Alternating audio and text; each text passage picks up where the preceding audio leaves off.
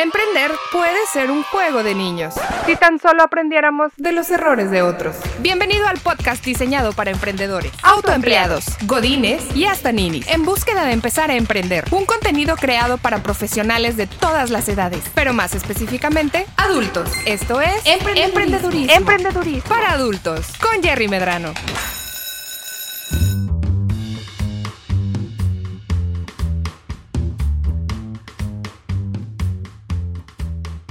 Bienvenidos a un nuevo episodio de Emprendedurismo para Adultos. Yo soy Jerry Medrano. Pues bien, el episodio de este día, en esta ocasión, va a tratar acerca de la recopilación. Es un pequeño resumen, especialmente para todos ustedes, de lo que hemos aprendido en los capítulos hasta ahora. Primero que nada, vamos a darle un repaso a que realmente lo que hemos estado platicando en los últimos episodios. Hemos estado hablando acerca de cómo conformar un equipo, cómo ser un buen líder de equipo, qué se necesita para poder mantener un equipo funcional. ¿Cómo tenemos que trabajar con nuestra gente? ¿Cuándo la contratamos? ¿Cómo la contratamos? Y si al final de todo nuestro esfuerzo y proceso, algún miembro del equipo realmente no embona con el proyecto, ¿cómo decirle a esa persona gracias por tu, por tu esfuerzo y por tu dedicación? Pero hasta aquí no vamos a encontrar el éxito en otro lugar, tal vez de manera independiente. Pues bueno, Empecemos por el principio, ¿no? En nuestros primeros episodios hablábamos de que para poder tener y conformar un equipo se necesita tener empatía. Nosotros como líderes, como jefes, debemos ser empáticos. Para ser un buen líder, primero hay que ser un buen jefe. Y sin empatía, no se puede ser un buen líder. Después, hay que conocer las responsabilidades de nuestros colaboradores para poder brindar retroalimentación efectiva al equipo. ¿Sí? Si no sabemos cuáles son sus responsabilidades, nos vamos a basar nuestra retroalimentación simplemente en nuestra percepción de las cosas y no en sus tareas específicas que tienen que desempeñar dentro de la organización. Ahora, cuando hablamos con María Caballero acerca de la psicología del equipo, dijimos que debemos motivar y reconocer a nuestros equipos tan frecuentemente como así brindemos retroalimentación. O sea, es una y una, ¿sí?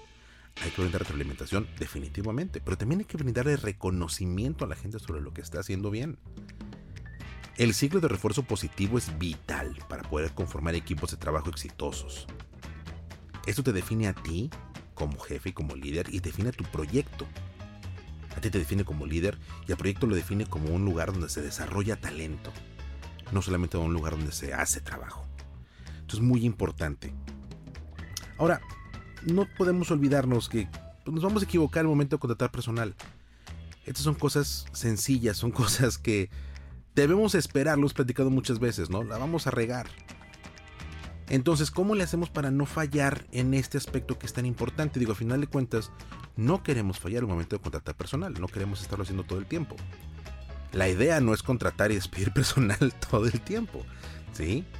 Hay que asegurarnos de tener súper bien claro el rol y las responsabilidades base de los colaboradores que vamos a traer al proyecto, porque nuestro trabajo es definir procesos dentro del proyecto, dentro de la empresa, para que podamos identificar cuáles son las habilidades que necesitamos en los colaboradores que vamos a traer al proyecto.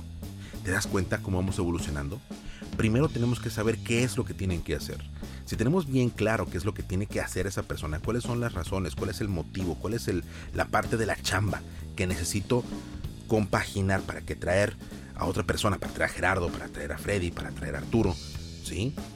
Bueno, ¿qué es lo que van a hacer ellos? Y después, ¿qué proceso vamos a seguir para poder trabajar en conjunto? ¿Cómo se van a dar las cosas?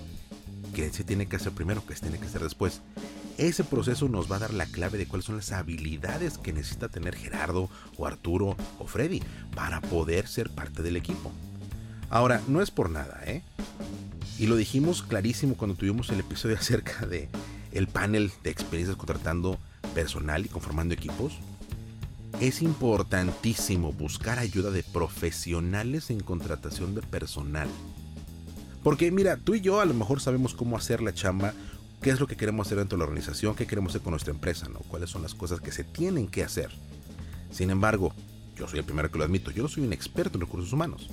Tengo muchísima experiencia, pero en, el, en cuestión de filtrado y búsqueda de talento, hay gente que tiene muchísima más experiencia que yo. Y entonces, como mi chamba y mi plan no es ponerme a contratar personal, simplemente crecer el equipo, necesito apoyarme de especialistas que me ayuden a tener esos filtros iniciales. ¿Sí? Para que ellos hagan el primer filtrado de candidatos. Primero, que nos validen que las habilidades que estamos pidiendo realmente existen en el mercado. Y no andemos pidiendo por ahí cosas que realmente el mercado no nos va a dar. O que seamos demasiado rigurosos al momento de pedir eh, un perfil en particular de un candidato. Un profesional de recursos humanos también va a validar que las eh, habilidades que estés pidiendo realmente existan, ¿sí? No vaya a ser que estás pidiendo un astrofísico con especialidad en estadística aplicada, eh, con experiencia trabajando, no sé, como corredor de bolsas, ¿no? Seguramente los hay, pero el universo es así de chiquito. Entonces así de caro cuesta tener una persona de esas, ¿no? El profesional de recursos humanos también nos va a ayudar obviamente a hacer los primeros filtrados de candidato como decíamos hace un rato y este es un paso indispensable para no regarla al momento de contratar personal. Digo, al final de cuentas, sabemos que ocupamos gente, sabemos qué quieren hacer, pero el profesional de recursos humanos nos va a ayudar a alinear a estas personas que pueden ser candidatos posibles o ideales para nuestro proyecto y que además nos van a dar el filtrado correcto y la retroalimentación correcta acerca de los candidatos que pueden llegar a nuestra organización.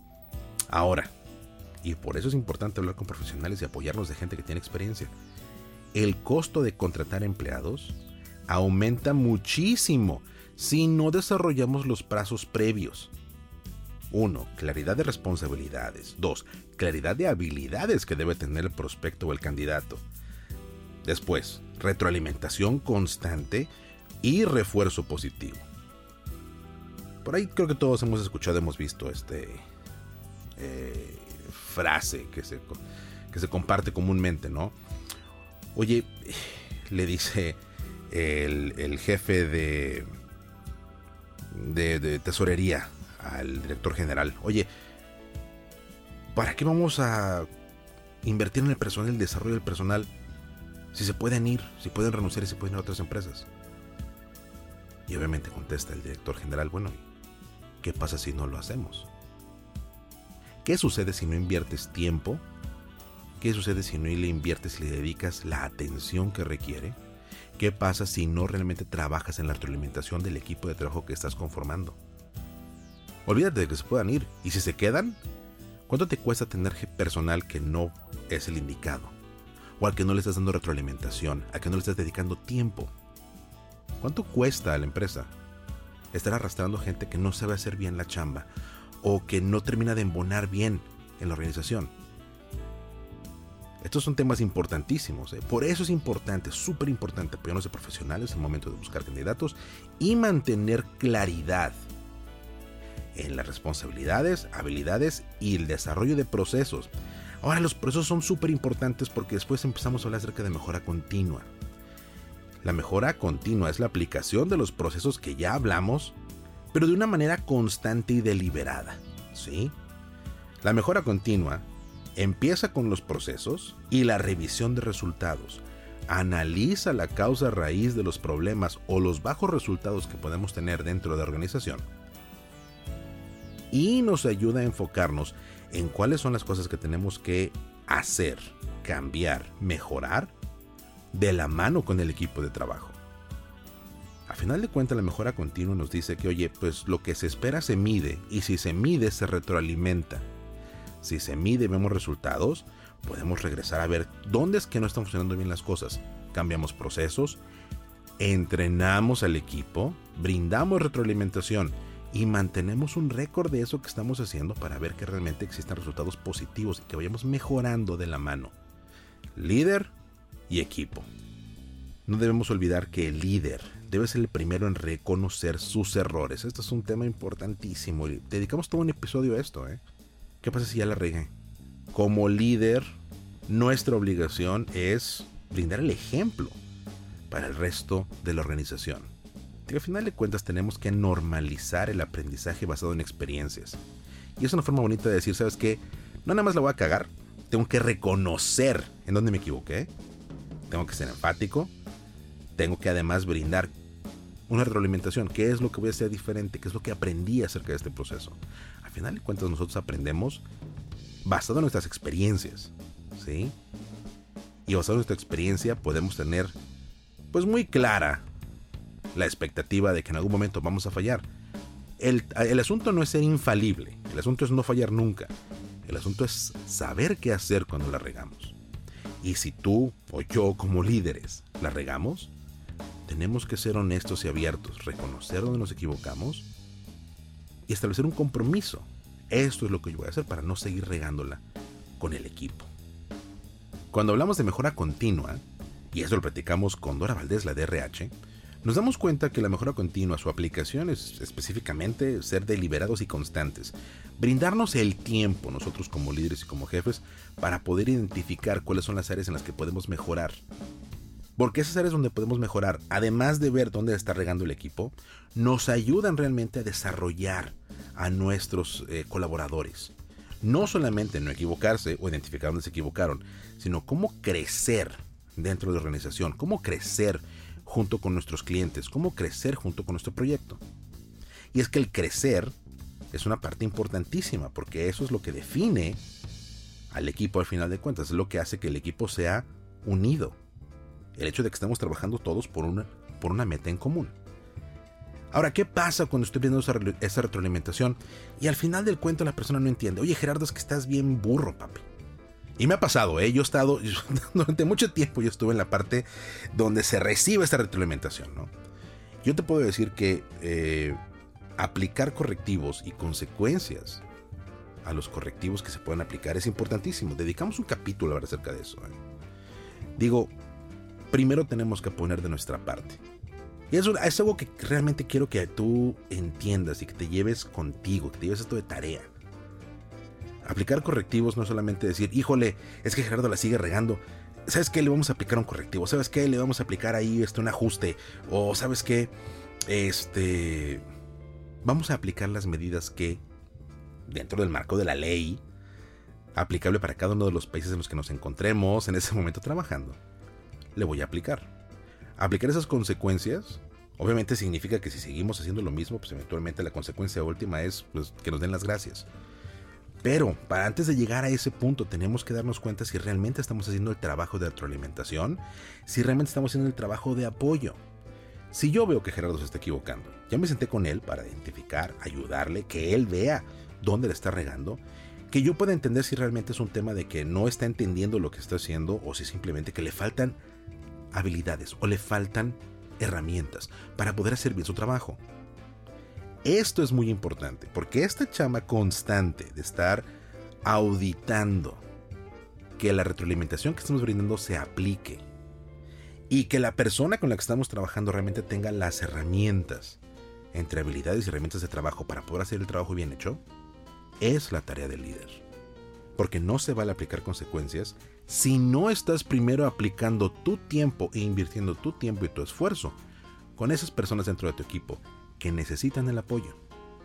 Acuérdate la diferencia entre el no puede y no quiere. No puede, te ayudo. No quieres, ya estamos hablando de otras cosas.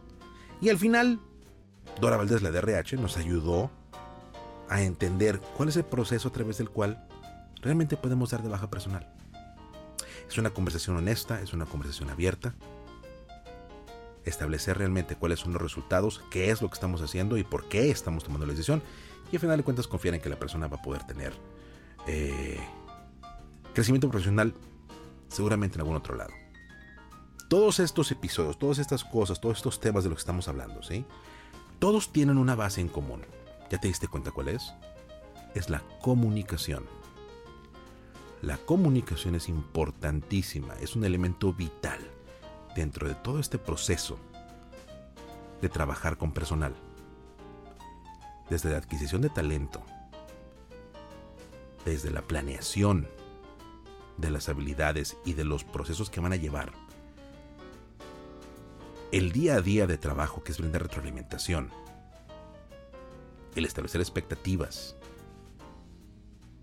el hablar con el equipo, todo es comunicación y el líder siempre debe ser el principal comunicador de la organización. Esa es nuestra tarea. Aplicar los temas que hemos visto hasta ahora realmente es sencillo. No es gran ciencia. Digo, Cuando hablamos y decimos que emprender puede ser tan fácil como un juego de niños, es realidad. ¿Sí? Emprender puede ser tan fácil como un juego de niños, pero debemos aplicar la tarea. Y en cada uno de estos episodios nos hemos llevado tarea que tenemos que hacer, reflexión personal, trabajo que tenemos que hacer dentro de la organización, definir algunas cosas, pero todo esto es súper importante. Y la tarea de este episodio en particular es esta. ¿Eres un buen comunicador? ¿Realmente comunicas? Y por eso no digo simplemente si realmente hablas con tu equipo o no es. Ser un buen comunicador es tener un mensaje que brindar para lograr un objetivo. ¿Lo tienes en tu organización? Piénsalo. Esta reflexión es importantísima porque si esta primera parte, que es trabajar con personal, conformar un equipo de trabajo, no está bien hecha, los siguientes puntos vas a batallar. Aquí es lo que tenemos que aprender. Cómo ser buen líder empieza con buena comunicación y aplicar obviamente todo el aprendizaje que hemos visto en estos episodios hasta ahora. Espero realmente que estos episodios que hemos visto te ayuden y te orienten a seguir creciendo y a seguir buscando información. Ya tenemos tarea, ¿eh? hay que ir a hacerla. Este fue un episodio más de Emprendedurismo para Adultos, un episodio especial, recapitulación de lo que hemos aprendido hasta ahora. Yo soy Jerry Medrano. Recuerda que nos encuentras en redes sociales. ¿Tienes preguntas acerca de lo que hemos estado hablando? ¿Quieres tener alguna orientación de qué es lo que podemos hacer? Encuéntranos en nuestras redes sociales. En todos lados nos encuentras como arroba emprendedurismo. Queremos escucharte. Yo soy Jerry Medrano. Nos escuchamos la siguiente ocasión. Hasta la próxima.